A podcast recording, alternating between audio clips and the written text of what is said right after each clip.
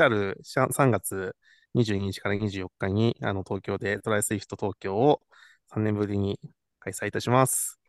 よえっ、と、スピーカーは、あの、ここにいらっしゃる、えっ、と、岸川克己さんと、えっ、と、家庭さん、 as known as、家庭さんです斉藤さん。うん。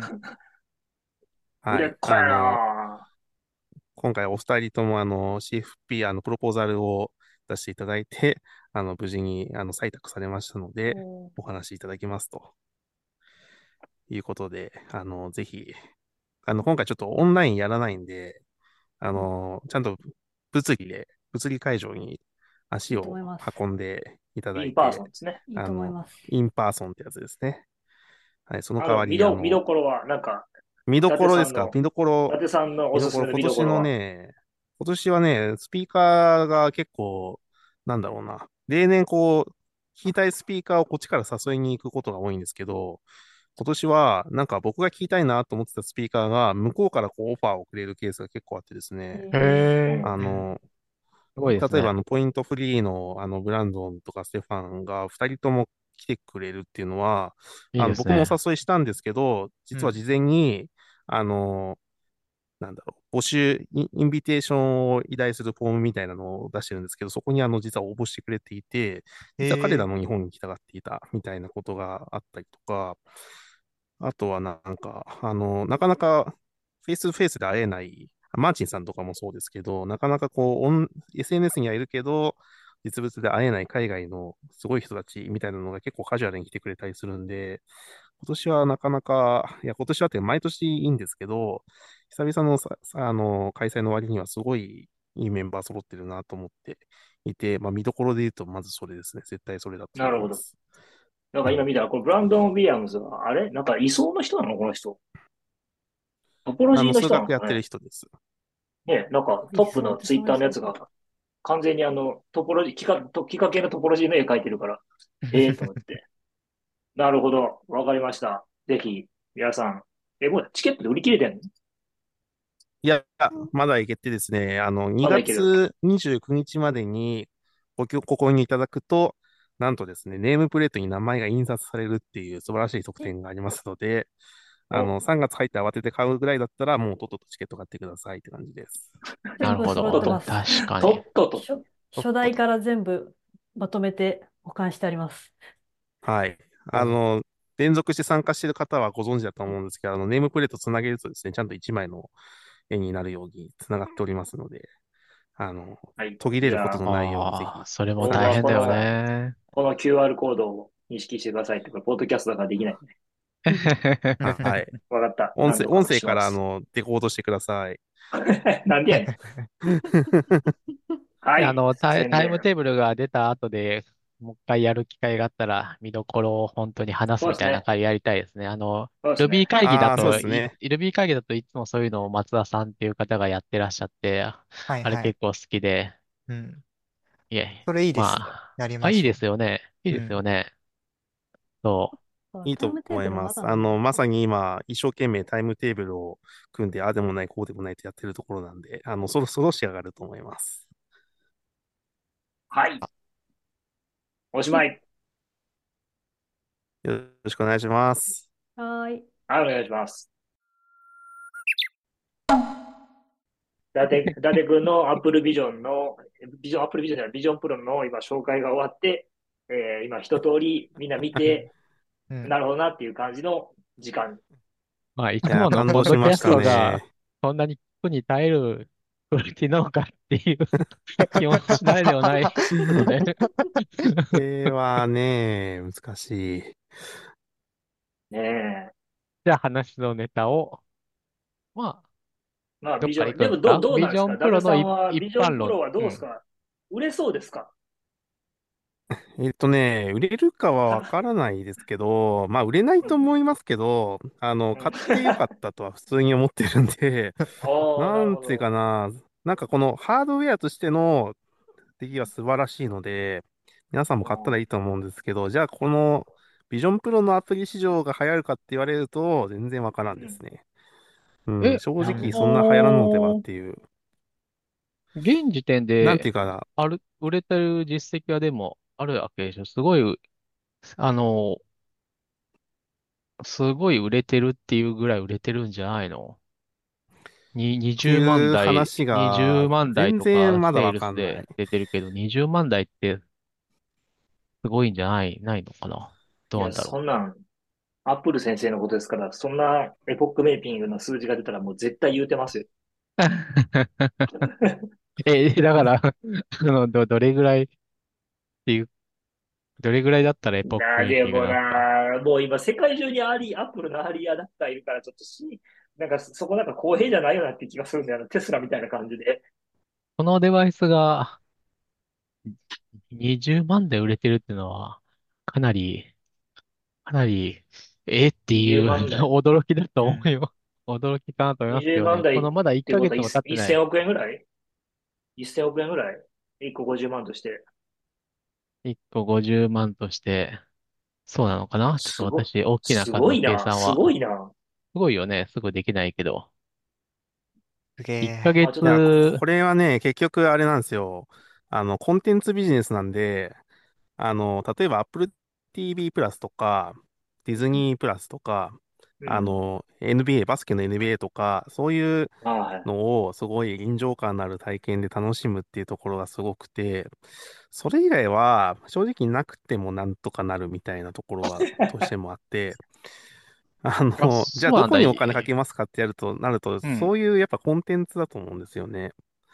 あ、じゃあ、でそういうのを出していかないとお金にならないかなと思って。やっぱりそのエンターテインメントが本命だと考えているということ、さっき、いや、さっきまでの話だったらさ、結構その実用的なアプリケーションのそうですよね。あ方が、の、を使えでかいディるんじゃないスプレイを買かっていううみたいな。う話ん。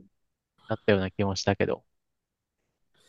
なんかそういうアプリケーション今後出てくるとは思うんですけど、なんていうか、サブスクしてまでこう使いたいかってものはそんなに出ない気がしていて、っていうか、その Mac の既存のアプリで事足りるところが正直あるので、わざわざこう Vision Pro 用のアプリを入れてどうこうしたいって気持ちは今あんまりないんですよね。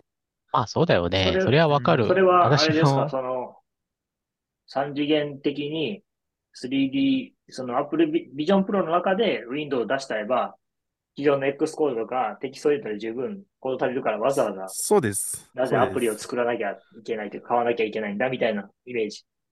そうあ、え、ア。プリ、アプリが、は、いら、がいらないっていうだけの話。あの、普通に Vision Pro で X コードを出すとか、Zoom をやるっていうのはいいってこと？あ、そうです。私、今、そういう意味今のでハードウェアとしてはすごいいいと思ってますよ。今の話は、それすらも別に、Vision Pro であえてやらなくても Mac でいいじゃんっていうふうに捉えたんだけど、そうではないってことね。いや、そうではなくて、やっぱりこの、うん。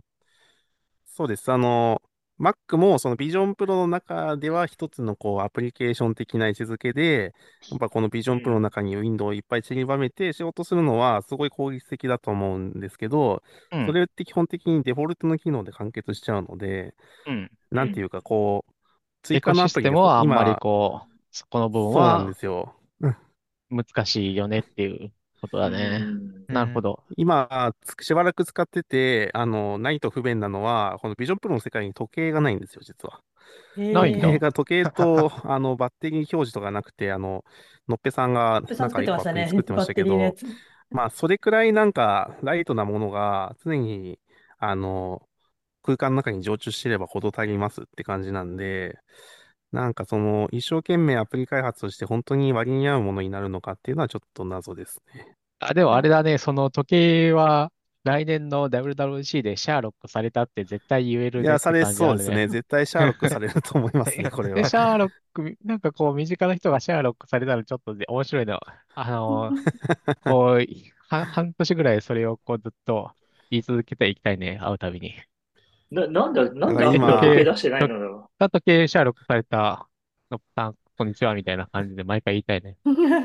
煽ってますね。あの、正確に言うとね、時計はどっかにあるんですけど、出すのすごいめんどくさいんですよね。あのね、今、上を見た時に出てくる、なんか下向きの矢印があって、そこがコントロールセンターなんですけど、コントロールセンターを開かないと出てこない。あ、出ない。う確かに、あれだん。ね、なんか、iPhone でもさ、バッテリーの残量がさ、コントロールセンター開かないと出なかった 時期が1年ほどあったよね。っていうのに似てるかもしれないね。え、あったそんな時。え、あの、数字が出ない、あの、iPhone X 形式のあの、ノッチのある、あの iPhone になった時に、バッテリーの表示の部分が狭くなったから、数字が出なくなった時が1年間あったんですよ。バ、バージョンアップで追加されたんだけど、で、数字を出すには、コントロールセンターを出して、フルのメニュー、ステ、メニューバー、ステータスバーにしないと、っていう時があって、一年あって、まあ、それにちょっと似てるなって、毎回ココントロールセンターを引っ張って時計を確認するっていうのが。うん。なるほど。まあ。っていう感じなんで、だから本当にそのアプリを作ってどうこうしたいんだったら、本当に、なんだろうな、日常生活に存在し得ない、あの、素晴らしい体験のできる、なんか高級なアプリをいっぱい作るって感じになると思いますね。ゲームでしょやっぱりゲームとか。そうだよね。ゲームは一個あると思いますね。やっぱり実用アプリはあってもいいけど、まあ使う人が全然少ないもんね。例えばキーノートとかあるけど、そね、そもそもキーノートって使う人めっちゃ限られるもんね、キーノートって段階で。そうかな。え、キーノートは使う人めっちゃ限られますよ、普通に。だってプレゼンテーションする人っていうのが、ほとんど、あの、キーノートは、あの、使う人限られるんですけど、うん、あの、めっちゃ使ってほしくて、なんでかっていうと、そのリハーサルモードっていうのが搭載されてまして、それを起動すると、あのー、ステージにいるような。いる、ステージにいるような。ああ、なるほど。そう。実際に、あの、本番でいきなりこう、ステージに立って緊張しないみたいなのを、あの、事前に練習体体験できるみたいな、そういうのもついてて。そんなんで柔らかとみんな言う、そう、とみんな言ってるけど、あれよね、あの、プレゼンテーションで確認したいことはスライドの映り具合とかやから、あの あのまあまあ、まあ、最後に一回やるとかぐらいかなって感じはするんだよね。それに関して言うと。それはあんまり、まあ、プレゼンテーションの映り具合だから、私は普通にあの家のプレ、プロジェクターに映して、こう、あ、このページ大丈夫かなっていうのをこう、めっちゃ時間かけて確認してる。まあ、喋る練習とかはいると思いますよ。特に、あの、最初の頃は。学生さんとか。まあ、そうね。でも、いや、まあでも、うん、でもやっぱり、なんか別にあの、なんさっきの Apple TV とか、ディズニープラスに比べるとコンテンツとしては激弱い。あ、まあそれはそうだと思います。あもちろんそれはそう。ディビジョンプロって意味だったらそうだと思います。やうん、やっぱり、そのために出すものではないなっていう。うん、そう、そうなってくるとよ、だから否定的な意見になってくるけど、でもさ、あの、VR 的なゲームでも散々もう、この5、6年こすり倒してきたわけじゃないですか、全人類が。うん。やっぱそこが一体突破口があるのかしら、このビジョンプロには。まあでもゲームとか、ゲームとかで言うとオキュラスとかの方が、うん。なりますよね。良さそうな感じはあるけどね、作りやすそうだし、あの、ビジョンプロのゲームは作りにくそうだ、すごいとかも。すごい作りにくそうですね。なんか生産、ね、生産的なプロダクト、いわゆるプロダクティビティみたいなジャンルになるようなやつとか、仕事で使う、使われるようなものとかをやるには、ビジョンプロがあまりにも個人ユースなんですよね。で、そっちだとなんかいろいろワンチャンあると思うんですけど、ものを作る系は 3D のものを作るとか、それこそ 3D キャドでどうとかあるあると思うんですけど。そうそう、あの、なんていうの？あの、ネットから中でデータを引っ張ってきて、あの、頂上表示して作業を出すとかって、まあもうそれこそ20年ぐらい前から延々とやってて、やっとでもこの iPhone とか Mac の API そのままスライドして作れるっていうんだったら結構すごいんじゃないのってちょっと僕は思ってたんだけど、問題はそう、あの、なんか、個人用にレンズ用意してくださいって言った瞬間に、え、そこをそんなハードル上げちゃうの？みたいな。なるほど。うちの会社もそれで、ああ、ダメだね、まだっていう。その、3D の CAD とか、モデリングは、は 3D 空間でやると、Mac でやるよりも、生産性は上がるもんなんですか？場合によるんじゃないですかね。まあでも、うん。なんかあの、3D のソフトウェアは、まあ、なんていうか、あの、普通に PC でやると、やると、まあ、めちゃくちゃ特殊な操作せ性になっちゃうんですけど、うん。それが、うん。なんか、良くなる。例えば我々の用途だと、あの、お客さんに完成品を出来上がる前に見せたいとかがあるんですよね。そういうおー、時になるほど。VR とか 3D のプレゼンテーションっていうのをよく使うんで、それで体験がいいんだったらと思うんですけど、そのキャリブレーションとか他の人に渡せないってなると、それこそ設計お士の客さんの人が全員入らないんですよね。分アップレションプロを買ってみたいな。全員分、とみんな、か、みんな被ってたらできますねっていうこいや、でも、とか。その、それにしたって、あの、うん。あの、キャリブレーションしないと使えないわけですから、メガネとかもあれだし、今でも VR ヘッドーグルかジョンプロはさすがは、になんかこう、え、そんなにキャリブレーションいるんですか？ビジョンプロでも。言いますね。アップルの人に去年デブラボ行った時聞きましたけど、やっぱ、うん。なんかそういうユース、ケースはわかるけうん。ど、まあ今後だね、みたいな感じでしたね。ああ、そうなんだ。じゃはい。あ、なんかこう、3D のモデリング、家、家の室うん。内のデータを用意、あ、球場とかですかね。今西さんとかあった球場とか用意して、スタジアムの入り口を入ってみたいなところが、なんかみんなでやるとずれたりするってこんな。ずれたりっていうか、使えないんじゃないかな。なんかその、今でもやってるんですよ。そのアップルのビジョンプロ以外の、あの 3D の、あへの 3D じゃえ。ないや、ヘッ、ヘッドマウントのディスプレイでそういうの見せはい。るみたいなのは。うん。いやそういうのだけはいきなりど、被せて、こあの、こっち側で、あの、うちの側の人間がちょっと設定して、じゃあこれ被ってくださいみたいに被せて、ああ、見える見えるとか、うんそういうのが、そういう体験が多分ビジョンプロできないんですよね。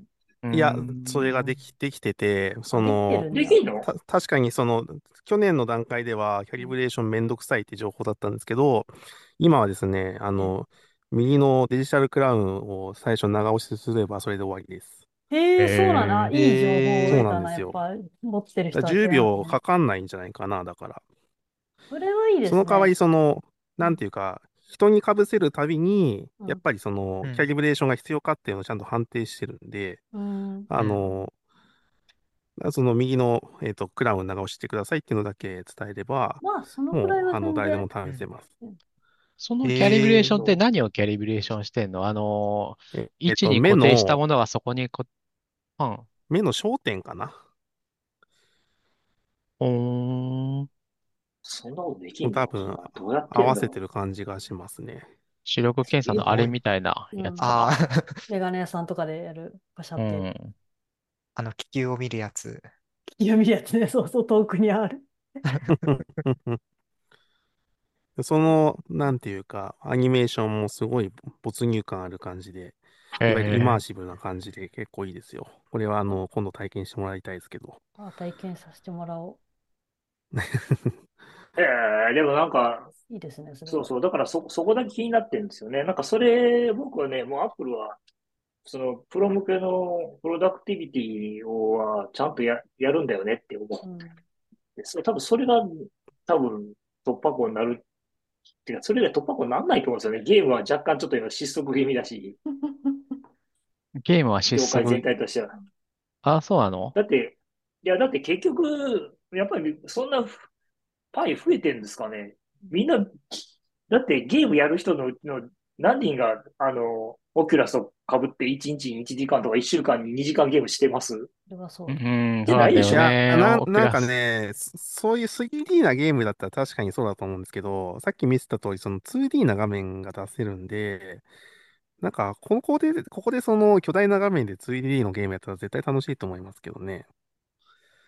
いや、いや、そうなんだけど、結局、あれじゃないですか、その、ゼルダっぽいゲームとか、ああいうのも全然その、マーケットとしてはまだまだ全然広がってないから、僕はどちらかというとそういう事務、事務寄りの、事務寄りって言ったらいいけど、その、デザイン確認とか、そっちでアップルガリガリ焼くのが一番いいと思うんですよ。で、その時これタッチしたら、あの、解説の文章ちゃんと UI でつけ、つけれてとか、なんかそういう仕事に使える、なんか、単純に作るの、それ作り込むの時間かかるから、時間な、時間の問題な気がしますけどね。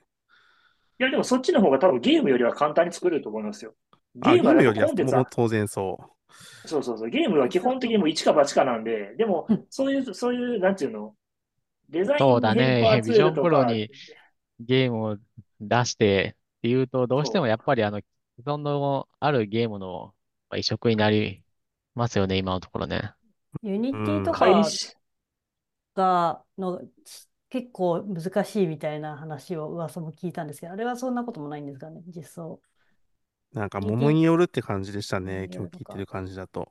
なんか多分結局、結局そういうなんかシリアスな 3D のなんかアプリケーションとか作るってなるとネイティブの人来ないと思うんですよね。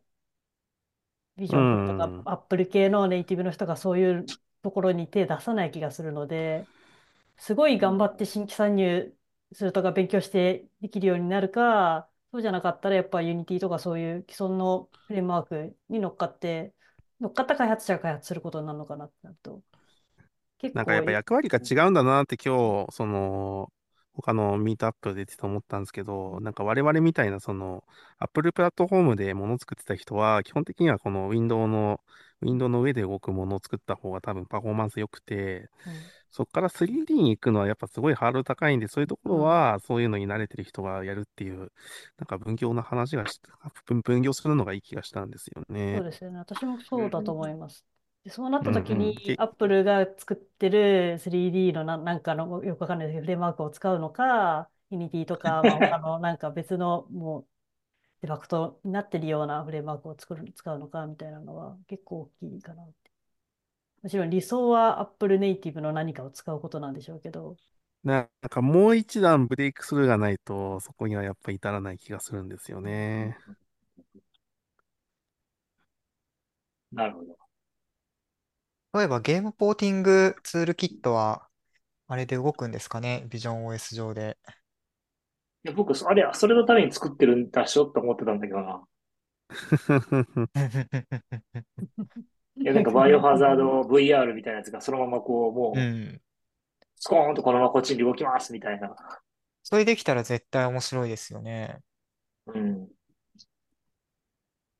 まだないのかな。うん、誰か作りそうだけどな。まあ、どうなんだろうね。Vision Pro は iPad っすからね。今のところ、ね。うん、今のところ、あの、ゲームポーティングツールキットは、あの、どこまで行ってもワインのフォークだから、うん、フォークで、結局、あのまあ、 Rosetta がいるんですよね。なるほど。 Rosetta なのか。そうか。そうまあ、そうか。それはちょっといまいちだな。どうせ ARM の Windows バイナリなんてないか。ARM の Windows バイナリあるんじゃないの？一応。いや、でもゲ、ゲームで ないでしょう。いやゲームはな、いや、でもゲ、僕あんまゲームを開発とかで全然 CIM よし詳しくない。でも今ってゲームってほとんどあれなんでしょ？ Unlimited、なんだっけ、あの、ああいうそういうツール使って作るんでしょ？あれですよね。って思ったんだけど。うん。だから一から、レンダラーから何から何まで自分たちで作ってるってあんのかしら？まあ、あのー、ゲームエンジンを内製してるっていうところはあるし、うん、まあ。あいや、なんか、た、た、例えばですけど、やっぱりランタイムにも手を入れるようなぐらい、ガチガチに改造してるのか、そんなんなしで割ともうみんなさらっと作ってるのかどっちなのかなと思って。もしやっぱりでもランタイムそのまま動くぐらいやったら、もう Apple Vision でそういうのサポートしちゃえば、もう 3D 系のゲームさらさらこっちに流れてくるんじゃないのとか、素人的には思ってしまうんですけど。全然土地勘結局、土地勘って？結局、 Unityでとか、あの、 Unreal Engine で作っても、それがそのままこう、あの、マルチプラットフォームで動くわけではないのか。ないことが多いですからね。結局、あの、 Direct3、結局、ダイレクト 3D に依存するんですよね。あの、し、しないこともできるけど、大体こう、ダイレクト 3D に依存して、えー、作るわけですよ。OpenGL でや、や、やったらマルチプラットフォームになるけど、で、ダイレクト3、そのゲームポーティングツールキットっていうのは、結局ダイレクト 3D のエミュレーションレイヤーなんですよ。っていう、そこが問題なんですよね。でも僕ちょっと思ってるのだってほら、スイッチとかもサポートされてるじゃないですか。はい。なんか、ああいうのってダイレクト 3D 関係ないじゃないですか。スイッチはどうなんだろうな。わからないな。ほら、なんかスイッチとか DS とか、あと、なんだろう、あの、プレイステーションとかいろんなゲームになんかポーティングできますみたいなツールがアンリアルとかミエティとか歌ってるような気がするんだけど、あれっていうのは割とそんなもんではないかしら。ダメだ、業界人が全然いない。そうですね。こんなにプログラミング詳しい人がたくさんいる誰も知らない。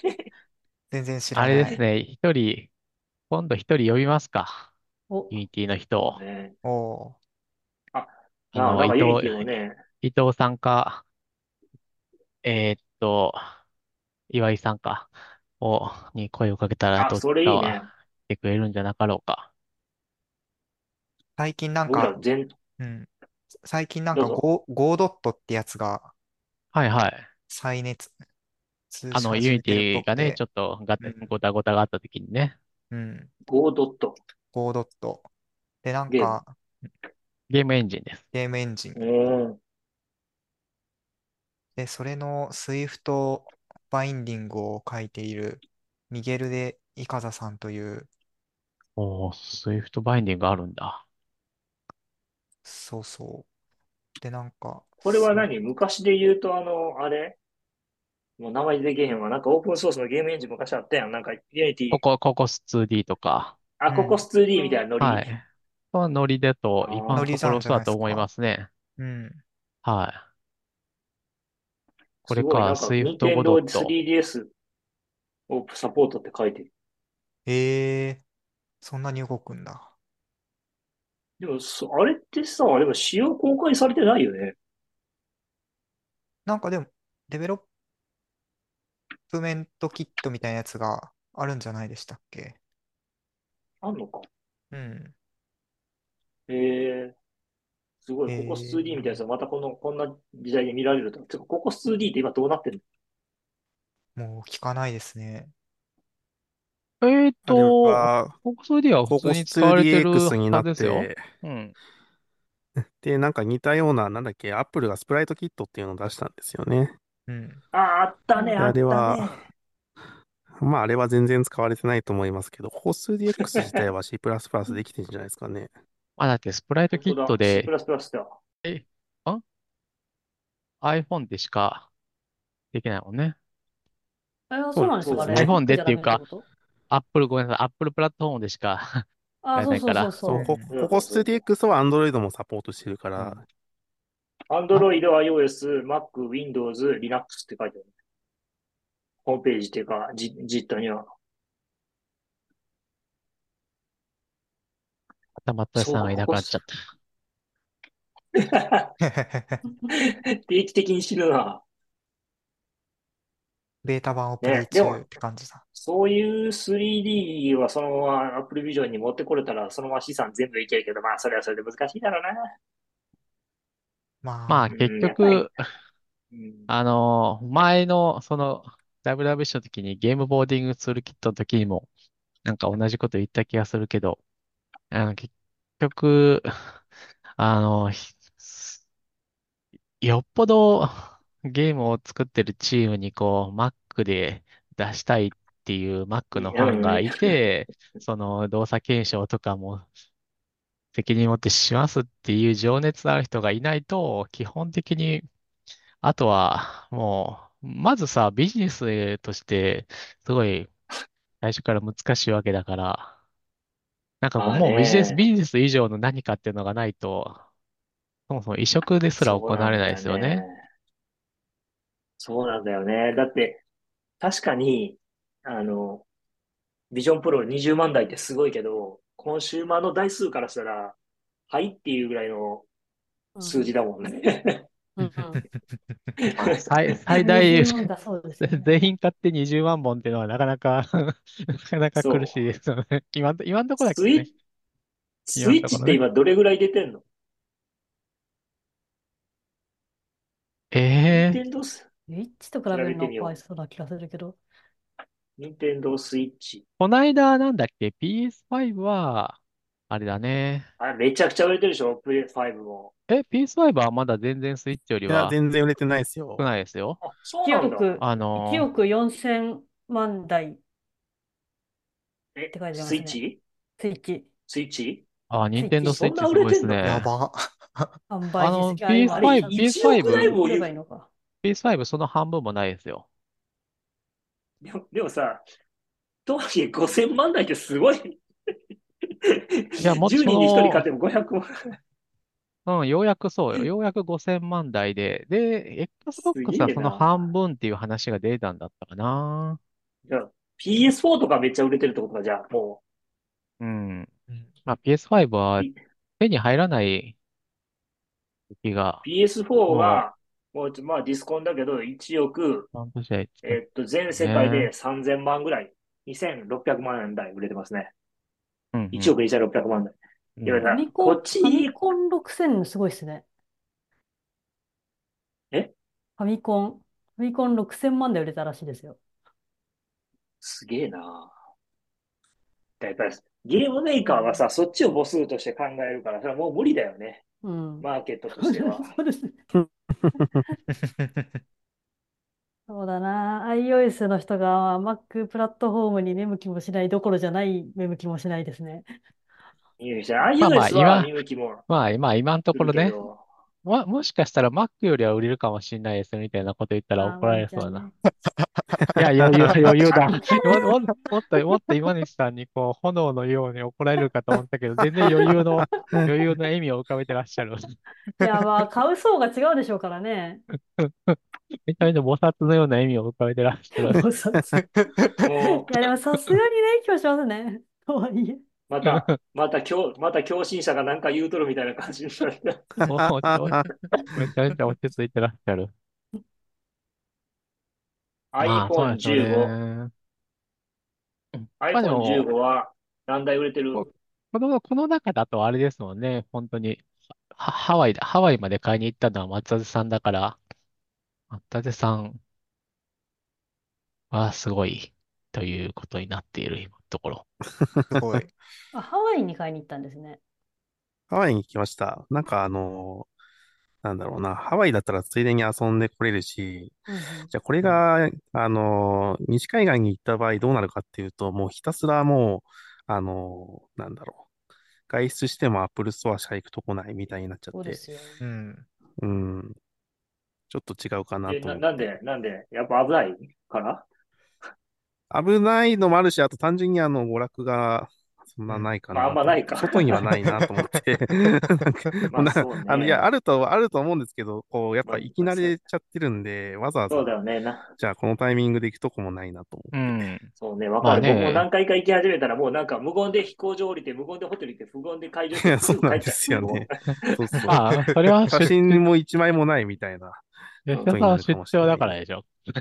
うんまあ出張もあるさけど。ね。まあでも、でもなんかほら、最終日の休みはちょっと、あの、どっかちょっとご飯でも食べに行こうかとか、なんかそういうのもあるけども、なんか3回目あたりからとりあえず行って、お疲れした、みたいな感じで、伝送の、じゃあちょっとサンフランシスコのオフィス行って帰って挨拶して帰ってきます、みたいな。もう完全出張やな、みたいな。うんなんかそういう観光名所のすべてが遠いですよね。ナパバレーにしても、うんヨセミテにしても。まあ、寄せ見てはそうだね。うん。予約いるし、泊まる、あれもいるし、い今は、ハムさんも厳しそうだ。その点ハワイはいいですよ。いつ行ってもやっぱり あの、夏だし、目の前、ビーチは目の前にあるし、なんならビーチ行かなくてもホテルの中にプールあるし、いや、いいですよ。あ経由して行ったの、のご飯も美味しい。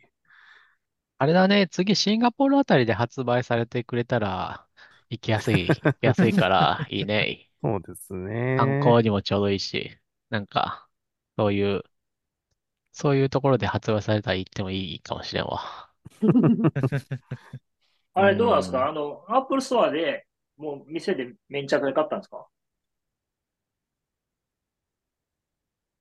えっと、僕、ピックアップが夜だったんですよ。発売日の。2月2日の7はいはい夜6時半とかで。で、あの、たまたま一緒に、あのたまたまその同じくハワイでピックアップする知り合いがいて、その、その、オープンの時間が当たったんで、だから朝一緒にそのストア行って、並んで、並んで、それであの、なんか iPhone みたいになるんかなと思ったら、まあそんなことなく、あの、普通にオープンして、その、ぞろぞろと人が入っていって、で、その、ワンワンワンでセットアップがなされてて、みたいな。で、まあ一通り入った後に、その、買う人じゃない人も入っていいよって言ってくれて、入ったら、その、iPhone とかと同じように Vision Pro がディスプレイされていて、で、iPad を見ると、その Vision Pro の説明がこう、動画で載ってたりとか、みたいなのを、ストーリー見れ見れましたね。それ以外変わったことは、あれかな、その、ビジョンプロのセットアップ用に、の多分普段ないと思うんだけども、そのストアの真ん中にのソファーが置いてあって、そのソファーで、その、えっ、ー、と、リテールのスタッフが一人ついて、その、 Vision Pro のデモをやってくれるんですね。その、 Vision Pro のゲストモードっていうのを使って、えっ、ー、と、ストアに置いてあるデモ機を持ってきてくれて、そのデモ機をつけて、その、基本的なその Vision Pro の操作方法、その指で、親指と人差し指でつまむとタップ、あの、タップできますとか、あの、なんていうか、手を前にかざして、こう、手を認識するとか、まあそういうのを一通りやるモードがあって、それをやった後に、その、じゃあ Apple TV プラスで、ちょっとこの動画見てみましょうとか、そういうのを全部ガイドしてくれて、その一通りビジョンプロの面白いところを知らしめて、そうだ、お前の買ったものはいいものだろうっていうのをやってくれるわけですよ。なるほどね。あ、いい、あ、それはでもいいよね。日本で発売した時めちゃくちゃいい体験でした。やってくれるのかな。あの、なんか恐、恐竜、恐竜の映画はい。かなんかあるんでしょ？恐竜がその、目の前に出てくる、そうなんですよ、デモがあって、それもあの、ビジョンプロの機能をフルに活かしてるやつで、あの、部屋の中に突然スクリーンがこう現れて、その中になんか恐竜の世界が広がってるんですけど、突然あの、恐竜がこう飛び出すように出てくるみたいなやつがあって、もう全然言葉で言うと伝わらないんですが。なんとなくわかる。まあ、いや、すごい、あれはよくできてるらしいね。うん。いや、素晴らしいね。そうなんだ。まあ、やっぱり相対でいいものなんだろうな。まあ、とはいえ、価格か？あとは、その価格に 見合うのかどうかという。いや、僕はこれハードウェアとしては全然価格に見合うと思っていて、うんうん。ええー、本当？どうなんだろうね。あの、まあ、MacBook 1台とそんな変わんないから、MacBook と同じぐらい買うんだったら、まあ、いけるよね。ありだよね、とは思うんだけど。そうなんですよ。うん。どれぐらい使ってんの？それで全然、えっと、僕は1日2時間使っ、ちょっと疲れたなぐらいなんで、やっぱね、その連続で使うとすごい疲れるんですよね。重さ？それとも目目が？眼性疲労的な目ですね。重さは、あの、なんか、世間で言われてるほど僕は気になってなくて、あの、なんか目、目の奥がちょっとなんか、むずがゆくなってくるというか、うわ、これ目疲れてるわっていうのが露骨に出てくるんで、あの、目疲れやすい人はやっぱ長時間使わない方がいいと思いますね。そうなんだ。なんか 3D 酔いみたいなものはない？あ、それは全くないです。ああ、そうなんだ。それはいいね。なんでないかっていうと、そのウィンドウがちゃんと空間に固定されていても全然ブレないんですよ。うん。だから、あの、酔うとしたら、例えばウィンドウをすごく自分のそばに持ってくると、なんか焦点がだんだん合いにくくなって、それはちょっと、これはちょっとさすがに酔うわと思って、最近はそういうことはしてないんですけど、なんかこの、例えばこのズームの画面をちょっと遠くに置いといて、あの、なんかプロジェクターみたいに見るとかっていう分には全然大丈夫ですね。なんかその逆にさ、歩いてるのに合わせてこう、ウィンドウがずっと目の前にでついてきてくれるみたい、一定の距離でずっとみたいなことはできないの？あれは、それできない、それできない？あれは、絶対、絶対ウィンドウは置いてかれちゃうの？絶対ウィンドウは置いてかれるんで、その、リセットする操作があって、その、クラウンを長押しすると、その、ホームポジションにリセットするっていうのがあるんで、まあ、それで持ってこれますけど、歩きながらウィンドウがついてくるっていうのは絶対に嘘です。なんだ、じゃあ、あんまり移動移動する使い方っていうのはまだあんまりサポートされてないんだ。サポートされてないですね。なんか、毎日のウォーキングの時に、ウォーキングぐらいだったらさ、危ない、危ない。そもそも外に持ち出せないんじゃないですか？思ったけどダメなんだ。やっぱ視野角がそんなにないので、あの、なんていうか、正面はいいんですけど、横が全くないので頭振らなきゃいけなくて、それは結構危ないと思いますね。そうなんで、横見えにくいんだ。子供と遊ぶとかいいあの、多分、ん？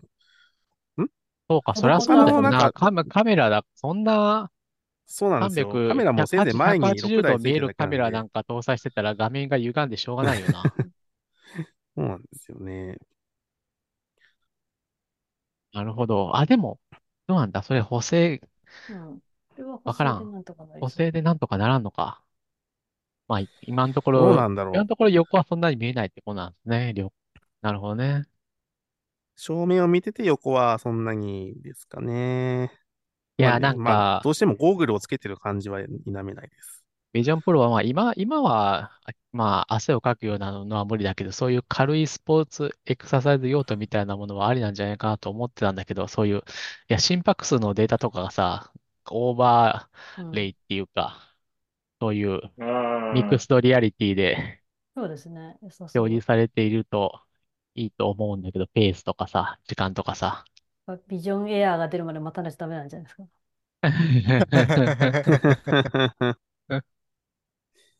そうね、ビジョンエアーですね。まあ、あと、何世代か待てばそういうのも出てくるような気がしますけどね。もうちょっと。え、でもあのーそんなに、え、例えば今はさ、バッテリーだけが別ユニットになってるけど、もっとそれ以外の、あの、要するに光学ユニット以外全部そのバッテリーの方に移したらもっと軽くな、なるんじゃないの？とか思ったりするんだけど。いやー、あれカメラとかアホほどつけてるから、その辺やと思いますけどね。あ、そうなんか。その光学系だけで、とセンサーだけでもうん。う、あれぐらいになる。なんかだってアップルビジョンなんかアホほどカメラついてるでしょ。ビジョンプロ。うん。アホほ要するにどついてる経正面に6計台、算、計下に算機4が占め台ぐらい。、計算機が占めてる割合っていうのはそんなにないってことか。ないと思いますよ。あと、なんだ。どうしても、どうしてもあの、光学系のために距離稼がなきゃいけないために、多分まあいろいろレンズ使って調子してもらうけど、そういうとこもありますからね。なるほどね。結局それで距離稼げなくて、その、レンズと目の間にクッションみたいなのが、あの、別パーツで入っていて、うんうん。なんか、それで距離を稼いでいて、で、一番ちっちゃいのにしたんですけど、なんか、オブジェクトとの距離が近いですみたいなのは、やっぱたまに出てきてしまって、まあ、それが出ちゃう人は、そのクッション材を、あの、もうちょっと分厚いものに変えるとかしなきゃいけない。平たい顔族じゃん。そう、平たい顔族にやったら そうですね。しょうがない。平たい顔のやつ、面倒だなって思われるのか、Apple Store に USB 買いに行ったら。わ、嫌どうすればだ。いいんですかね、なんか。鼻側をこうするアタッチメントがあればいいんですかね。鼻の方。そうだね。うん。でもそういった意味では言うほど、言うほど全然ずれないんで、あの、まあつけてる感じはいいですよ。まあ、中国で売る際にはアジアンフィットが出てくるよね、絶対。あーそれはそうでしょうね。確かうに、それは頼もしいな。頭の形がそもそも違うからね。それは頼もしい。横もそうね。あ顔の平たさもそうだけど、いあの、頭の横の大きさもだいぶ違うからですね。うん確か今見るとあれだな、アップ、アップルのホームページに多分ビジョンプロに関しては、基本的には日本のサイトにはなないことになってる感じですね。ニュースには出てるけど。そうなんですよ。だから買うんうときも、なんだっけ、言語を英語に変えて出てきたみたいな感じだったかな。なかなかですね。なるほどな。まあなるほど。でも、向こうに行けば別に買えるということは、だったらそんなに、ねえ、あのー制限は、なんかテクニカルな制限とか、別にそんなに、あ、マップアプリみたいなものはあるんだっけ？ビジない。ですねあ、ないんだ。この辺の、やっぱり、あ、違うわ。え？っと、iPhone と同じものが入っていて、うんあのVision Pro 用に何かってことは今んとこないですね。そうなんだ。なんか、せっかく 3D のモデルがマップアプリには入ってんだから、なんか 3D のモデルが広がったりすると、してもいいのにあね。あとは、AR、ミクストテックス、ミクストリアリティのナビゲーションとかね。なんだかんだで、あの、私みたいにこう地図を回す人間には、ミクストリアリティの地図は結構嬉しいんだけど。あキカさんは好きって思ったけど、やっぱミックストリアリティをを楽しむためには動きたいですよね。でも、Apple Vision あ、そうだね。そう外に、動そくようにはできてなう。い。動くようにできてないね。そういえば。うんなんか Vision Pro あんまりそれを肯定してないよね、設計的にね。うん。本当に家の中、ないですね家の中で、家の中でいろんなウィンドウを置くってだけで、そ、なんかユースケースがそんなにあるんだろうか。なんか回転する椅子が1台あれば全部事足りるって感じですね。うん。っそこに座ってもうウィンドウをちり散りばめまくってって感じかな。てなるとあんまミックスする意味がないですよね。なんか手元で作業するとか、なんか工作するとかあればいいかもしれないですけど。うん。そっちね。あんまそういう感じじゃないな、まだ。ちょっと手を使って、うん。なんか特別な動きをするようにはやっぱなってなくて、手はあくまでもポインティングデバイスなんですよ。なんか安全上の理由であんまそういうことをさせないようにしてるのかもしれないですね。最初のうちは。まあ、だそれもあると思いますね。そう、あのね、そう、想像できないね。あれつけて歩いて車にひかれるやつが僕、そう、出てくると思うんいや、そうそうそうそう。うん。で、しかも、あの、なんていうの、あの、とてもイヤホンと違ってね格段に危ない。うん怖くてつけらんないですよ。あの溝に落ち、溝に落ちるとかさ、階段から落ちるとか。あ工事現場で使いたいとか言ってる場合じゃないな、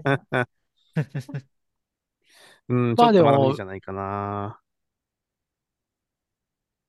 だっけ？あの、ビジネス用途は、それこそ、外とか、あると思いますよ。外じゃなくても、ええ室内でも動き回る必要はあるし、ねそうね。工場の中とかそういうのもあると思いますよ。普通にあのヘッドマウントつけて工場点検とかそういうのありますからね、ものとしてはうんうん。測量というか、うん測ったりとか。そういう時に特にあの UI が優れてるっていうのは、そう、そうなのよ。いいと思うんですよね。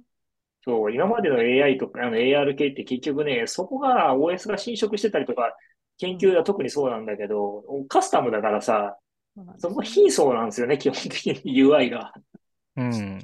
それを Apple がちゃんとあの iOS とかの周りを持ってきてくれたならば割といいんじゃないのっていう期待があるんだけど、ねえ、どうなん私あの WWDC の直後にこう、社内で WWDC のまとめを、まあ、毎年するんですけど、そこでこう、Vision Pro については、全く憶測で、まあ、話すわけですけど、あのーまあ、3、三種類に分けて、その、ローンチパートナーとして、パートナーっていうか、ローンチ時に、こう、アプリを出して、こう、話題をかっさらって、えー、一山を当てる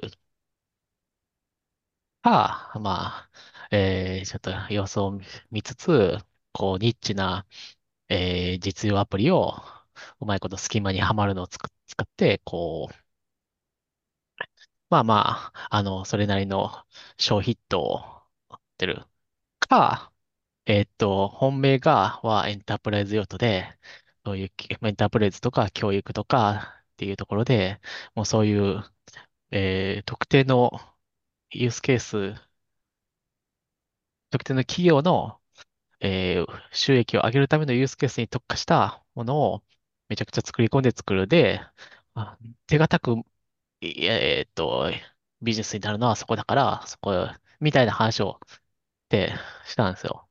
うんあそうですだけどね。妥当だと思いますよ。今のところ、その、手堅いエンタープライズ用途っていうのは、まあ、今のところまだ影を形を、アップルが、アップルがちゃんと二つぐらい、こう、なんか、あの、航空機の設計みたいなんで 絶対嘘だろっていうデモがあったぐらいで、そう？そういう形もないと。ないというか、今のところ、今のところどうやってもそういうのの実装ができないみたいな感じなんですね。ねそれはなかなか難しいな。あとはなんか企業が作るとすると自分のインハウスの開発者とかいなかったり、あの、そんなビジョンプロとかアップルの特定のものをキャッチアップしてる人いない場合が多いので、まあ、ソンソンさんみたいな人は別として。ってなると、その外注先としてビジョンプロのアプリ開発できますよみたいなのが、もう少し現実的に見えてくると、多分こっちも、じゃあっていうふうになると思うんですよね。でもそれはさ、結構あの時間かかるじゃないですか。そうですか。でもなんか別に、岸川さんとかがビジョンプロの開発しますとか言い出したら、それで済むのかもしれないじゃないですか。いやいや、でもさ、ほら。あんまりできる気がしないな。どうなんだろうな。岸川さんじゃなくてもいいんですけど。そういう。そこまで、そこまで動きが遅いと間違いなく、いや、誰かがやってんだったらやるけどね、みたいなパターンの会社になるから、あの、流行らないと、誰もやらないみたいな。いや 誰かがやり、誰かがやり始めたら、なんでやるんですかって、あいつらがやってるからみたいなわけのわからん理由で。いや、まあ、ありますよ。普通に開発するので投資をするっていうのは。ただ、そのビジョンプロのそのビジネス用途のやつっていうのは、SwiftUI やら UI キットやらに詳しければうまくいくもんなんだろうか。いや、そこで、あの、セリリ側のノウハウが必要になる気がするので、うん。そのビジョンプロでアプリを作作ってほしいっていうような要望がある企業は特に、そこのマッチングが難しそうだなっていう。で、あの、彼らは彼らで 3D 用のアプリを作る会社とか付き合いあるだろうけど、そっちの人たちはVision Pro 向けのアプリが作れないんですよね、きっと。なるほど。じゃあ、なるほど。れをコーディネートするプロジェクト、プロジェクトマネージャーが、そうですね。一番手堅いっていうことか。まあ、だからそういう会社があったら発注するとかある気がしますよ。なので、そういう Unity とかの資産を持ち込めて、 Vision Pro に、あの、側の最初のところは Vision Pro 用に作り込めて、うん、あの、業務委託で開発しますよみたいなところが。なるほど。そこにビジネスチャンスが。そう、それはありそうな気がしますね。まあ、なんか、だいぶあの、なんか 絵に描いた絵の中の餅っていう。で、結局、具体的になると、そこ、そこができる人が、個人じゃなくていいと思うんですけど、チームでやればいいと思うんですけど、こう体制作りも含めて、まだできてないし、発注する側も、まだビジョンプロなんかようわからんみたいな時にレクチャーをしてくれる人がいなかったり、キャッチアップができきれてないから、まだ。でもね、でもね、そう、僕もね、多分そう、あの、103とすげえ、多分意見として多分、ま、共通してる意見のあの、アップル、Mac とか iOS みたいな、割と行儀のいい、っていうか、整ってる API で3次元上に情報を出せるってなると、割と、エポックメイキングではある。うん。うん、うん、うん。まあ、なかなか伝わらないところはありそうだな。まあ、あると思うし、みんな検討してる会社はいっぱいあると思いますよ。別に国内とかの普通の企業でも。うん。ただまあ、着手したり、実際に動き出したり、まあ見えないですしね、やってたとしても、我々そからは絶対見えない。うん。うんだし、その時に、あの、開発する側の人材だったり、アップル側の API だったり、この感じが、あの、ハードも含めて、ちょっと足りないなっていうのは、実際そうだなってますね。スター、サンダービジョンプロの、あの、あれ、もう別の話題行こうかな。はい。なんかあったっけ、他の話題？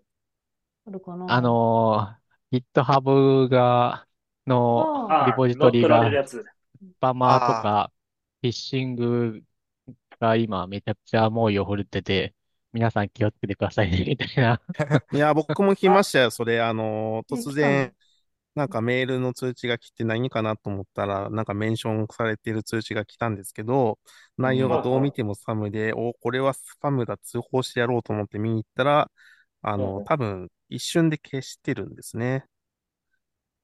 だからその通知をオンにしている人に、あの、届くようなああ、なるほど。みたいな。まあ自分が消してんのか、あれだね。あの、リポジトリオーナーが、うん、スパムってことで。消してるのか。ええまだ来てないな、僕は。しかも全然知らないリポジトリでやられるんで、ええあ、関係ないところでやられるあ、自分のじゃなくてないところから来ますね。自分のじゃなくて。自分のじゃないし、その過去コミットしたことのない、全然無関係なリポジトリに来ますね。うん、その、それはそのスパムの人が作ってるリポジトリっていうわけでもなく？全然関係ないです。まあ、スパムの人はあれですね。基本的に、あの、知名度のある、まあ人が多く見ていて、まあ、それはそうですよね。かつ、はね、あんまりこう、プロじゃない人も多いみたいなところに行くんですよね。多分ね。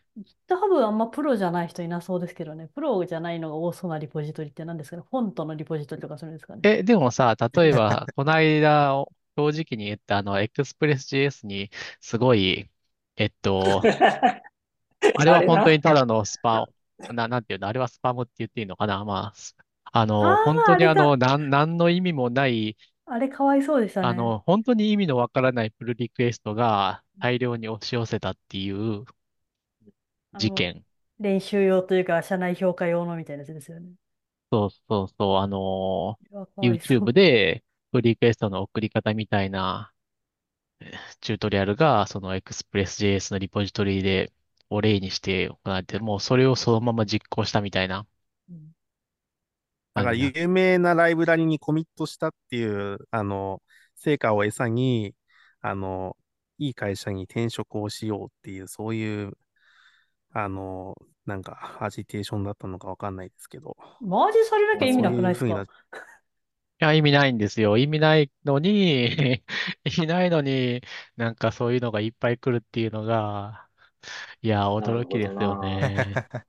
まあ、純粋に驚き合うと、うん、まあ、そういう人が、いや、ちょっといるんだったらいいけど、あの、別に徒党を組んだわけでもなく あの、この YouTube の視聴者だっていうだけでそんなにたくさんいるんだなっていうのがびっくりですね。ねす、すごいよね。なんか、うん、1ビットでも脳みそ残ってたら、なんか、そんなんやったらダメでしょってすぐわかるもんな気がするんだけどな。うん、いやー、これは UI が難しいんじゃないかと思うんだよな。あの間違えちゃう人ってのはいますよ、やっぱり。プロのイシューもプルリクも間違えてやっちゃったんだろうな、みたいな、うん、なんかようわからんからクローズするね、みたいにしてクローズしたことは私も過去何度かあるので。いや、でもさ、あんなスパンみたいにならないやんか。そうそう、ならない、ならないですね。一応少なくとも Git にアカウント持ってるっていう時点で、一応2回ぐらいはふるいにかけられてる人のはずや。いやいやいやいや。今、簡単にアカウント作れますからね、うん、Git あるもん。普通に一周書くだけとか。あとあれですね、今、どうなんやろ今、プロリクエストってあの、フォーク、あのー、Git のコマンドラインを使ってフォークしなくてよくなりましたからね、Web の UI だけでできるようになっちゃいましたからね。そうですね。確かに。あの、インラインで編集して、即プルリクエストを送るってすると、あの、自動的に多分フォークまでしてくれるんですよね、多分ね、あれね。できますね。そうそうそうそう。あ、あ、そんなバッチ処理やってくれるんや。すごいな。そうなんですよね。だから、それもまあ、あるっちゃ。その、だから、多分その Git を使う、Git で、最初の本当に我々が iPhone アプリ書き始めた頃は、まずクローンして、クローンも一旦フォークしてクローンしないとブルーケストって大送れないじゃないですか。コミットがで、プッシュができないから。うん、で、クローンして、自分のクローンした方にプッシュして、えー、アップストリームにブルーケストを送るっていうのをなんとなく理解しないとできなかったんだけど、うん、今それじゃなくてもでできるっていうのがあるかもしれない。なるほど。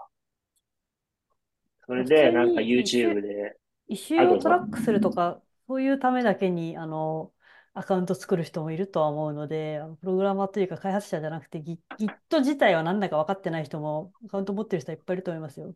うん。あの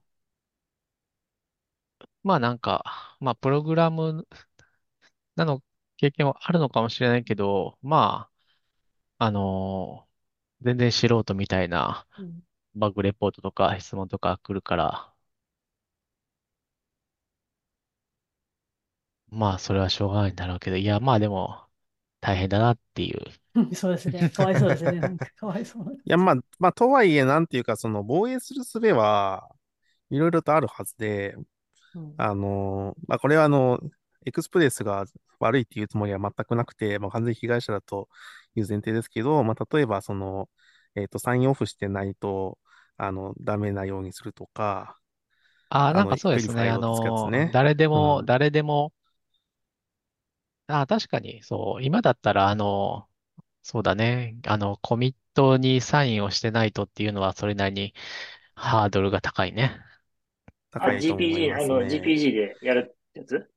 うん。そうです、そうです。はいはいはいはい。私ですね。まあ、まあ、やるとし、うん。ウェブからやったら全部つきますよ。うん、本当だ。ついちゃうのか、あれ。あ、ダメだ。本当だ。あれつくわ。よく考えダメなんだ。全然ハードルじゃなかった。逆に。難しいなな。どうやって防げばいいんだ、そうすると。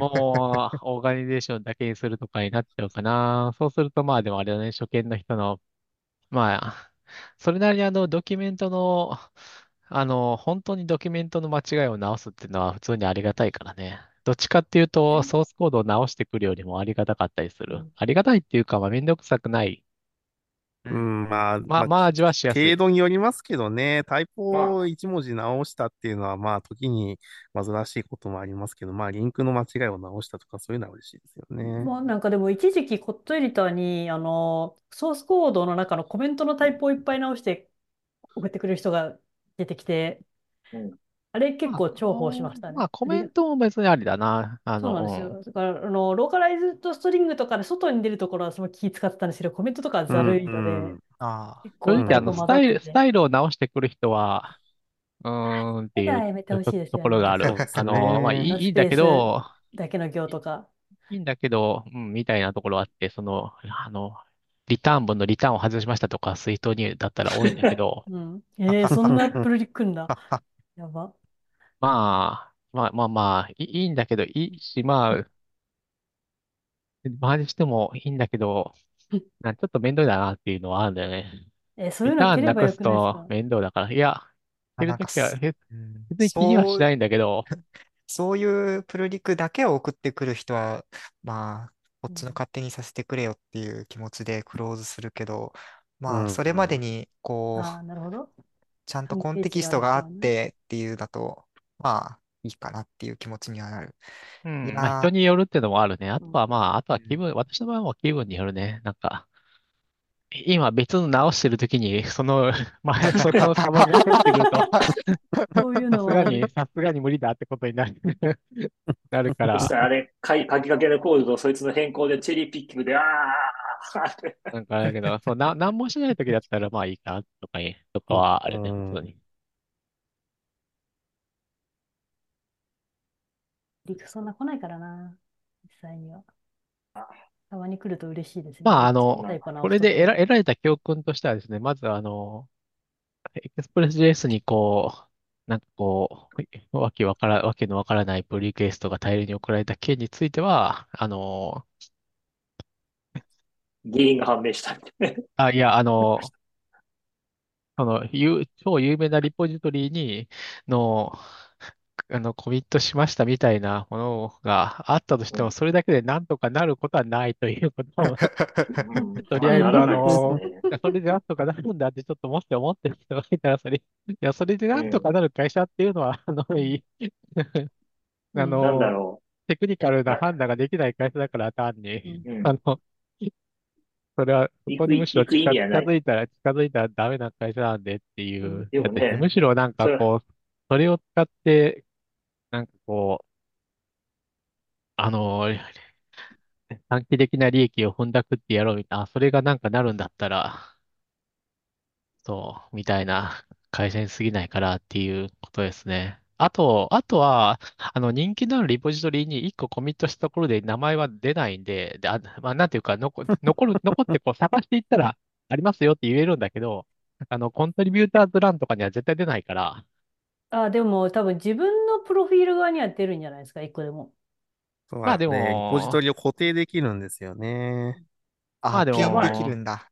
ででもね、でもね、でもね、うん、あの、面接で、え、あ、そうなんですか？岸川さん LLVM にコミットしたことあるんですか？え、な、どんなコード書いたんですか？って言われたらもう終わるよね。うん、いや、あの、 README の、あの、アロケーションが、あの、アロッスになってたんで、C を S に直したんですよ。S を C に直したんですよ。おそうですか、みたいな。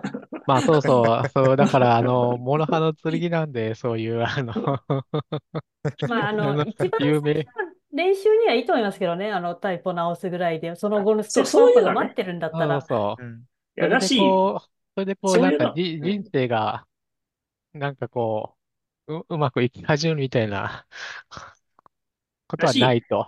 オープンソースでソースコードを書きたいっていう人が一発目でドキドキしながらこういうところのタイプをとか直して貢献していくっていうのは非常にいいことなんで僕はどんどんやるべきだと思うけど、それでなんとかなることはないです。うん、それはそうです。それは最初の一歩でこほうとはならないですよね。そのでもな、なんていうか、あの、それは繋がってる 道が違うんですよね。その、なんかそれによって、何らかのそういう道が開けるってことはあるんだけど、それはね、その、なんていうか、全然、なんかこう、全然、なんかこう、そこらい、そこら辺の一般の会社の面接で、そういう、そういうエピソードを話したとしても、それは繋がっていかないんですよね、そこには。その、や、野球で言うと、あの、プロ野球の12リーグは大リーグのへの道は繋がってるけど、四国の独立リーグには大リーグの道は繋がってないんでみたいなのと、ちょっと、ちょっと差別的な気がしますけど、まあ、なんとなく。なんかちょっと違う気がするけど。まあ、なんていうか、こう、あの、そこ、そ、やってないっていう。まあでも正直、ここってなる会社もあるかもしれないですけどね、若者ぐらいだと。だし、とかで。まあ、なんていうか。向こうはもうよく分かってないと。まあね。まあ、話のきっかけぐらいには、まあ、なるかもしれないですけどね。うん。なんか採用してる身からすると GitHub を一生懸命見ると正直効率が悪くて、まあ、例えばそれで GitHub を見に行って、あの、カテ君みたいになんか、あの、コントリビューショングラフもちゃんとしてて、あの、いろんなところでしっかりコミットしてますみたいなのが分かったら、それは、あの、なんていうか、金脈を掘り当てたってことなんですけど、大体の人は、なんか、いや、大体の人は、だから、その、なんかチュートリアルを、なんかコピーして作ったやつが、こう、置いてあったりとかして、いや、これ、なんか、結局、何をやってるのか分かんねえなってなって、まあ、やっぱり当てにならなかったなって言って閉じるのが、まあ、大半なんですよね。だからね、その、過去を見てどうこうしようっていうか、ちょっとね、やっぱ違うと思うんですよね。多分ね、僕2種類しかないと思うんですよ。あの、なんか見たら、こいつのコミットしてるとこ全然意味わかんねえ。何のコード書いてんだこいつみたいな。でもなんかすっげえコミットしてるなみたいなやつか、うん、お前これ全部テンプレートやんけみたいなやつ、多分2種類しかいないんじゃないそうそうそう。そう、大体そうなんですよ。そっか、採用でタブを見るみたいなことないからな。あとは保険、保険？そうそう。あの、やっぱこう、被害があったエクスプレスとかに、やっぱこう、保証がなされるべきだと 誰が、誰が保証するんですか？で、その、誰が返事するんですかで、勉強は、その、あの、ある、あるのかどうかわかんないけど、うん、その、GitHub で、些細なコミットが、有名文字であったら、採用に有利に働くっていう会社があるんだったら、その会社が、やっぱりこう、責任の一端あると思うんですよ、そういう。要するに、それは GitHub に採用のコストを、まあ、いわゆるフリーライドしてるってわけですから。だから、そういう会社が、あの、あの、ヒア的金を積み立てるべきなんですよ。訴えるとかだったらある気がするんですけど、被害を受けた側が、その積み立てるみたいなのはないと思いますけど。ないで。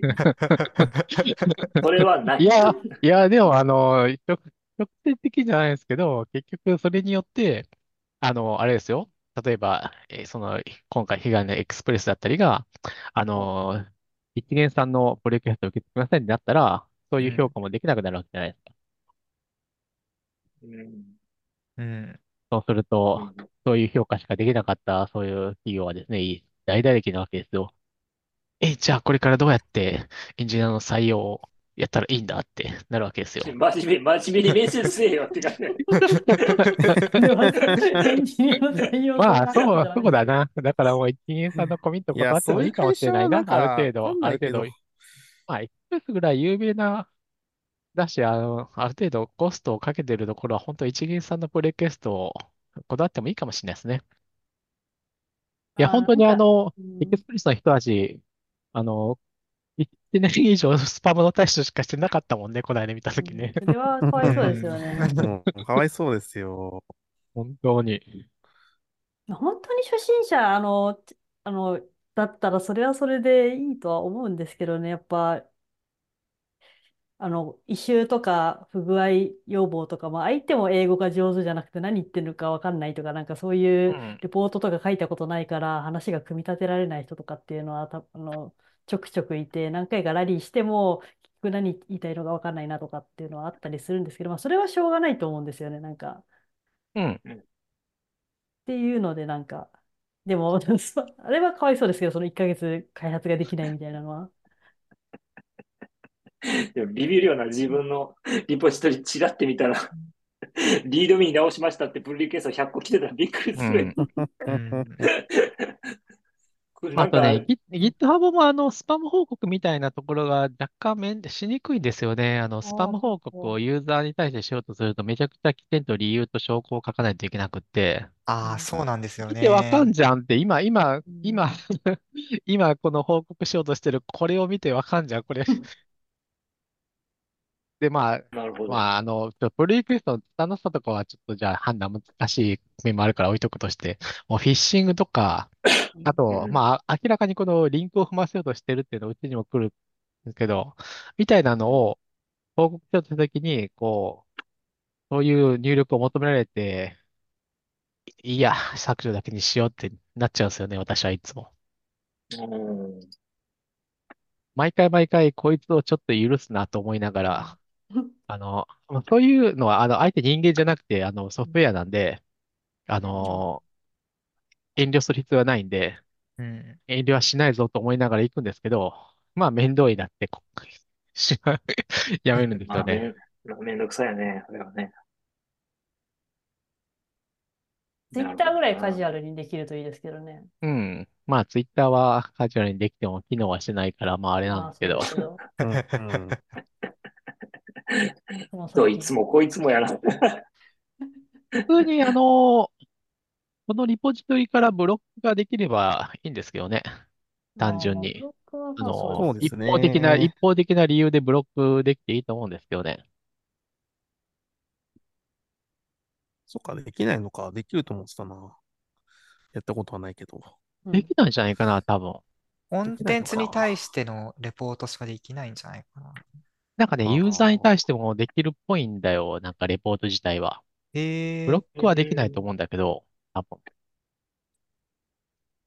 なんか調べて、あの、ユーザーのところに行ってこうやるみたいなのがあって、一回なんか覗いたことあるんだけど、やっぱりその理由みたいなのができたところで断念書かなきゃいけないんだ。うん。そうですね。その、うん。投稿からユーザーへの報告みたいには繋がってないから、そこが切れてるんだよね。だから、理由を書くとしたら、この、この一緒に書かれたこのコメントは、まあ、なんかリンクに誘導していて、リンク先は見てないけど、スパムもしくはフィッシングですみたいに書かないといけない。めんどくさい。めんどくさいから、もう聞くだけみたいな。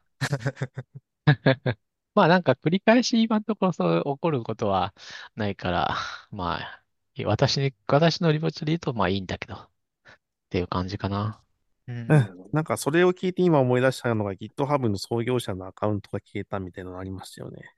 あれなんだっけ？な、そうそうそう。あれはなんかね、その当事者の人曰く、創業者の人ね、なんか GitLab にアカウント、GitLab にアカウントを作って、なんか活動をし始めたからそれが影響してるんじゃないかみたいなことを 言ってたね。言ってたね。そんなことあるかな？そんなんあると思いながらやったけど、まあ、いろいろいろ話題になったからかすぐに復活したらしいけど。うん、なるほどね。1日ぐらいで。そんなことチェックしてる時間もったいないやろ。違う理由なんじゃないですか、それは。なんか、ジョークとして言っただけで。ブラボに話を売るなんてけしからんと。単なるシステムトラブルな気もするけどね。うん、でも、なこと言ってもね、あの、GitHub は GitLab、なんていうか、結構 GitLab の方が先進的な部分ってすごい多くて、そこからこう GitHub がようやくね、あの、真似したっていう、この、ある、結構あるもんね。そうなんですか？例えば、うん。パッと思いつくので言うと、あの、オープン API の定義ファイルは、うん GitLab だと、あれ、なんていうか、オープン API ビューアーで見たような表示がされます。へえ、そうなへんだ。知らなかった。え、へえ、そうなんだ。真面目に使ったことがなかっええーって思った。だから GitLab 使ってる、GitLab 使ってると、OpenAPI のスキーマをは、Git、あの、ウェブの GitLab で直接見えるから、便利です。とかはあるね。その辺は先進的だね。あとなんだっけうんな。た。あ、う本当ーん。だ。そうでしょ？まあ、あとなんか、えーっと、ブランチの掃除とかが、ウェブの UI からやりやすい。ブランチを多分ね、マージ済みのブランチを一括で消すみたいなものが操作ができる。ウェブの UI ああ、で。こう、おーコマンドラインからも微妙にめんどくさくて、うん。まあ今だったらチャット GPT はいいかもしれんけどさ。へへへ。うんうんまあとはいえ、あの、コマン、あの、コマンドが、を正確に出してくれたとしても時間かかるからね、あの、ループ必要になるから、うん。ループとシェル展開が必要になる、こう、あき機能、あの、と思うから、まあ、たくさんある場合は、あれだし、うん、ってことになるね。なるほどな。ちなみに、マージ済みのプルリクエストっていうのブランチっていうのは、決しても、あの、確実に復権できることが保証されているんで、まあ、決し、決していいものです。うん。今のは、こう、視聴者さん向けの説明ね。う ん俺、Git、俺 GitLab のアカウント持ってないぞ。昔の、あの、からやってる人は、意外と GitLab は持ってなくても、ビットバケットを持ってたりしますね。あー、ビッうん。トバケットビットバケット私持ってるそうですね。ビットバケッえ、トあれは、ビットバケットなの？ん？なぜ違いますよ。かというと、プライベートリポジトリが、そうそうそあの、無、無料そうで。あれ、お金がか GitLab からなかっとビットバケットって違うでしょ？う。違います違いよ。ます。全然違いますよ。いやね、アトラシアンだよね、ビッットって。うん。うん。ビットバケットは非常にアトラシアンだけあって、イシューとかチケット管理が優れてるんですよね。毎回言ってますけど。なので、あっちに慣れちゃうとあ GitHub のイシューはちょっと不満ですね。なるほど。うん。GitHub もうこのれ、イシイシュは、あの、い1次元 ?2 次元わかんないけど、まあ、足り、あの、平面的ですもんね。そうですね。あ有機と、的なつながりうん。みたいなカテゴリー。分けとかあんまできなくて、ビットバケッうん。トだ正直、と、あの、プロジェクトそうだね。カバージョ管理には向いてンとかないです登録できるんでね。すよね。ラベ、ラベルをパラ。パラいっぱいつけるか、うん。オープン。そう、そうですね。まあでも、チケットの盆栽に時間を 吸われなくて済むという。まあ、それまあ、はそあ、機能が貧弱だから。もうそれ。で、でも、うん。もう、もう、開いてるか閉じてる。かぐらいしかないから、もうそうそうそうそ閉じちゃえみたいな。ダッシュボードのビューを作り始めたり、こう凝ったことをし、しなくて。なんか GitHub のイシューで看板をやる、まあ今はまあ、プロジェクトに取り込まれてるのかもしれないけど、うん。あれとかもどれぐらい残ってるんだろうね。う。全ハブですよね。全ハブは全然残ってますよ。そうだ、あ全ハブだ、全ハブだ。残ってるか。あ、GitHub のイシューをこう、めちゃくちゃ拡張して、to do, トリ、ワーキンクーグ、ルとうか、ん。えっと、エピックとかとエピック作れるやつでとか。すね。そうそうそうそう。へえ。うん。多分、で、あの、データとしては、あの、ラベルでやってんだよね。確か。そうだと思いえます。ーもうこれ以上新しいウェブのサービスを覚えるの嫌だ。そんなこと言ってたらももうめんどくせえよ。う、わかるけあれ、ど。なんか、ビットバケットのアカウントあるはずなのにログインできない。もうなんかもう無理だ。まあなんか、え、えどう、どうなんだろう？あの、ロ、ロストパスワードとかで出てこないのかな。うん、うん、ちょっと探してみるわ。まあもう別にインターネットは使ってないし。うん、うんあとはまあフィッシュ、フィッシングの方の教訓は、こう、皆さん騙されないようにっていうことですね。うん、そうね。結構ね。GitHub で突然めちゃめちゃいい条件でヘッドハンドされるなんてことは ありません。まあ、ある。私ですらない。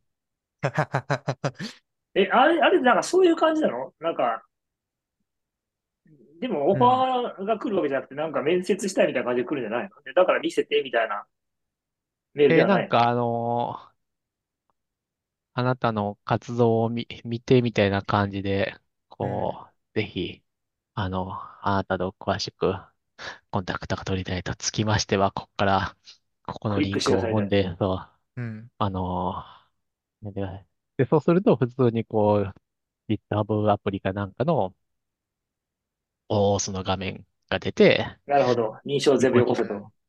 そうそうそう。リポジトリのリード権限を与えると、うん、あれを、あれはね、あの、結構やばいと思うんだよ、普通に。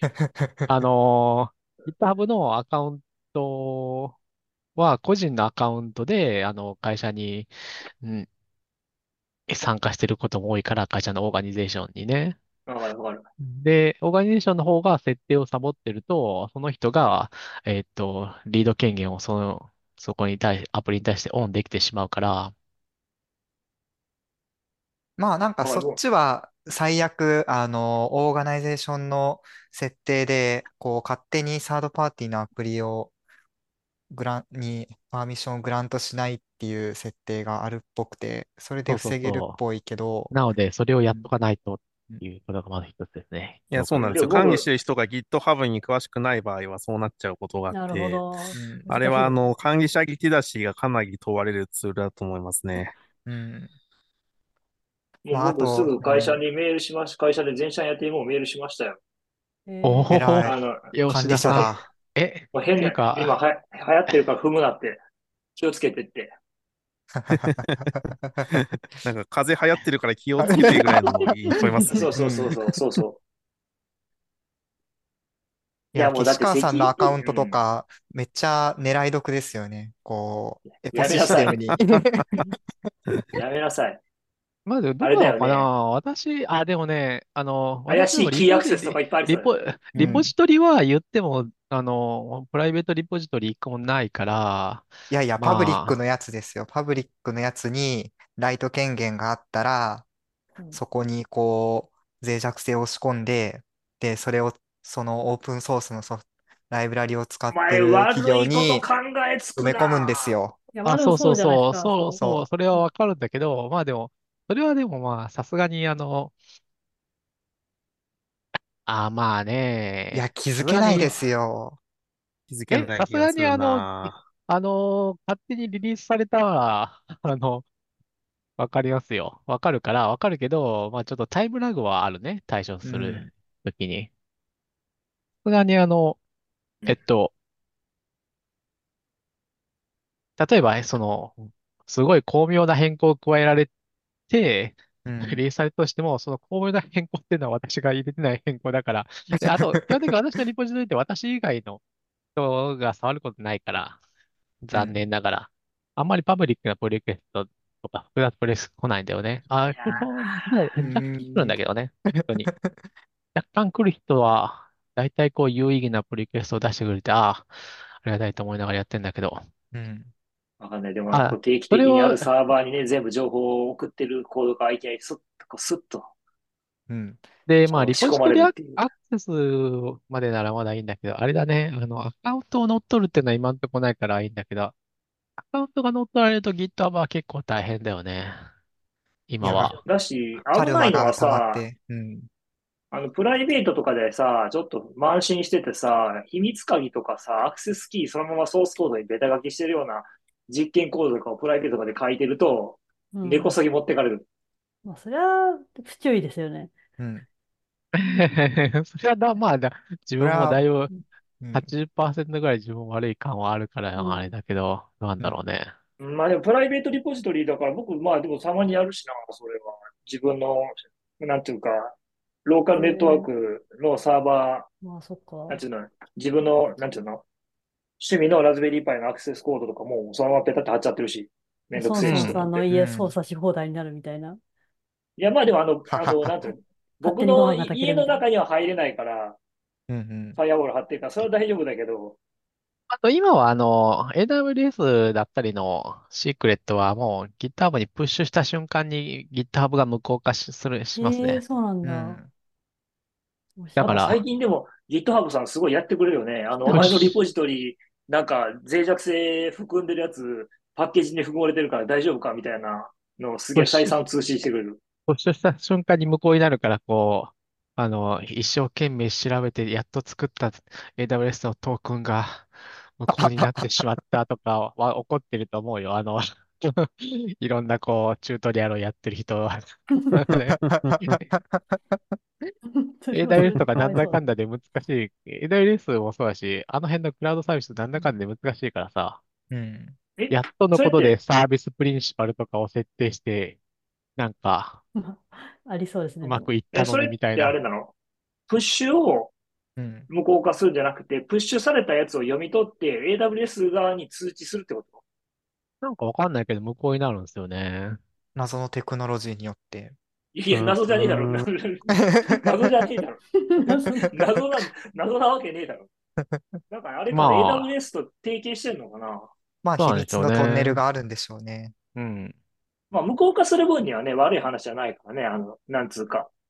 まあ、あの、危ないクレジットカードの不正検知みたいなもん。そうそうそうそう。近いですね。うん。まあ、うん、クレジットカードの不正検知は、そんなインテリジェントなものじゃないけど。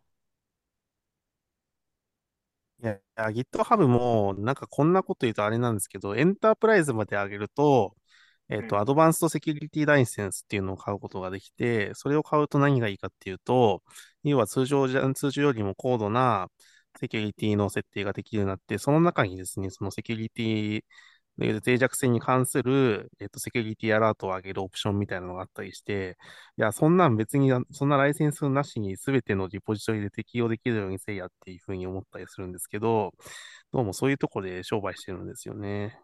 そうだね。まあ。まあ、難しいのはあるんじゃないですか。設定をいろいろとかになると。まあでも、ちょっとずつ降りてくるというか、まあなんか今のところ GitHub はオープンソースにしてる分には結構使えるものが多いんじゃないかなって印象だけどね。うん。オープンソースにしてるとその辺なんか使い放題みたいな感覚でやってる。うん。あ、ローカルにしちゃうとダメだけどってこと？ローカルじゃない、プライベートにしちゃうと。うん。そうですね。クローズドにしちゃうと、まあ、あちょっと今の話、セキュリティの話とかからちょっとずれちゃうけど、まあ、あの CI、GitHub アクションとかは、クローズドリポジトリだと、まあ制限めっちゃ多いですよね。うん、高いお金払ってますよ。うん。それに比べたら、わた、私も本当5分に1回動かしてるのに何のお金も払ってなくて本当にいいんだろうかって思っちゃうわ。え、それ、それ、それ何のサーバー？あれ何のサービス？あ、あの、あれですよ、あの、な、な、じゃ何のコード？えっと、ウェブサービスの死活監視を GitHub アクションでするっていうソリューションがあってですね。そんなんできるの？そうなんですよ。GitHub アクションがスケジューリング。まあ、さすがにね、5分に1回はごめん、言い過ぎだわ。5分に1回は動く、最小単位が5分に1回だから5分に1回動かせるんだけど、まあ、30分に1回とか1時間に1回ぐらい、あの、ウェブサービスかと疎通できるかどうかっていうのを GitHub アクションの中でやって、で、あの、その結果を、あの、ステータスページにして出力してくれるんですよ。うん。っていうのが、あの、オープンソースのリポジトリだったら、あの、まあ、買い放題なんで、あの、買い放題できるってやつですね。例えば、このステータスページは、その GitHub アクションで動いて更新されて、GitHub アクションが GitHub の、えっと、GitHub ページズに GitHub アクション、GitHub ページズの何？ページを GitHub アクションが更新するみたいな。態になってる。なるほど。ウェブサイトが繋がらないと、このステータスページに、あの、まあ、ダウンみたいな表示が出るんですよ。うん。うん。すげえな。で、あの、ウェブの視覚監視のサービスって、あの、基本的に結構お金がかかって、あの、大体のサービスは2件ぐらいまでは無料で使えるんですけど、それ以上やるとすると、結構ね、急にお金が跳ね上がるんですよ。あの、件数も増えるんだけど、いきなり30件とか50件まで使えるってなんだけど、その代わりお金が月に30ドルとか50ドルとか高いよね。割と高いですよね。僕も一回なんか使おうとして、えって思ったことがある。そう、死活監視のサービスっていうのは意外と、意外とというか、あの、死活監視アナリティクスでかい、いくと多分死活監視が一番高くとかが一番高くて、っていうのが、GitHub アクションがね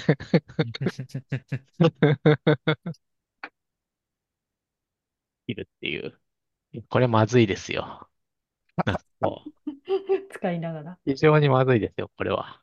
あの、ソンソンさんが払った料金で、それをもとに。なんか明らかにバランスが崩れている。まあまあいいですよ。そそういう、その、なんだ、まあみんなのためのものだったらいいですよ。はい。あのですね、もう2時間経ったんですね。はい。久々に取り留めもなくお話しします。いや、今日はビジョンプロの話、結構テーマがあったビジョンプロお面白かったですよね。うん。どれくらい入りなんですか ?200、ね、日本で発売されたら買いたいね。うん。まあ、最初では買わないな。え、買わない？ええー。習慣では買わない。絶対あや使わなくなる。もう間違いなく使わなくなる。今、ここに5人いて、1人は持ってて、えーっと、残り4人の2人が買わなくて、2人が買うって感じ？だっけ？すごい、社会の縮図だ。生産買うんですね。私も最初は買おうと思ってたんですよね。気が向いたらだな。伊達君、社会の縮図じゃない。ここはサンプル率が、まあ、完全に異常に偏ってる。あのね、あの正規分布で言うとね、6シグマより偏ってる。あまあ、この時期持ってる方がおかしいですからね。おかしい。もう、もう、この、このメンバーで会議、会議っていうかオンラインでやって一人持ってるっていう時点でもうおかしいから。まあでもあれだね、来年になるっていうんだったら、本当にあの最初の iPhone と iPhone3G ぐらいの関係になるのかな。うん。世代。なると思いますけどね。世代機。世代機が全世界で発売されるみたいな。うん。ああ、なんかまああるかもしれないですね。そのちょっといろいろマイナーバージョンアップしたりとか。うん。ね。ってなると、ますます初代機買わない方がよくないですか？違うんですよ。違うんですよ。やっぱりこの、僕は発売日に買ったっていうそのお祭り感が、お祭り感にあのお金払ったんで、そう、で、そう、いいんですよ、もう発売日終わってるので、そのお祭りは終わっちゃったので、だから、あの、US で、あの、クーリングオフが発生してるらしいです。そうそうそう。平均に行ってみたいな。まあでも、あれか、90日だったら平均でいいよね。そうそうそうそう。今後、さっき話してみたいな、こう、ビジネスのプロジェクトが、こう、は、始まった時にですね、あの発売日からに買って、ずっと触ってるっていうのが、こう、売り、ちょっと売りになったりするんじゃないかな。うん。なんていうか、その、やっぱ買った当初は、いや、すごいな、これっていうのがしばらく続いて、僕はもうそこはもうあんまりもうなくて、やっぱ便利だなっていうのが結構増してきてるんで、便利だなって思えるってことは、まあ、ある程度使えるんじゃないかなって感じですね。うん。便利なのはいいですよね。まいや、ただなんか、やっぱそのちょっと便利になるためにその額を払う必要があるのかみたいなのとか、なんか物が増えてそこに置き場を作んなきゃいけないのかみたいなのが、あの、開発してる人だったら買わない人の、買わない人はそうなんですけど、買っちゃった人はもう使い倒すしかないんで、とりあえず買ったらいいですよ。それはそう。それはそうだし、ここにいる人は開発者の人が多いので、キャッチアップのために触ってるっていうのは大事だと思いますよね。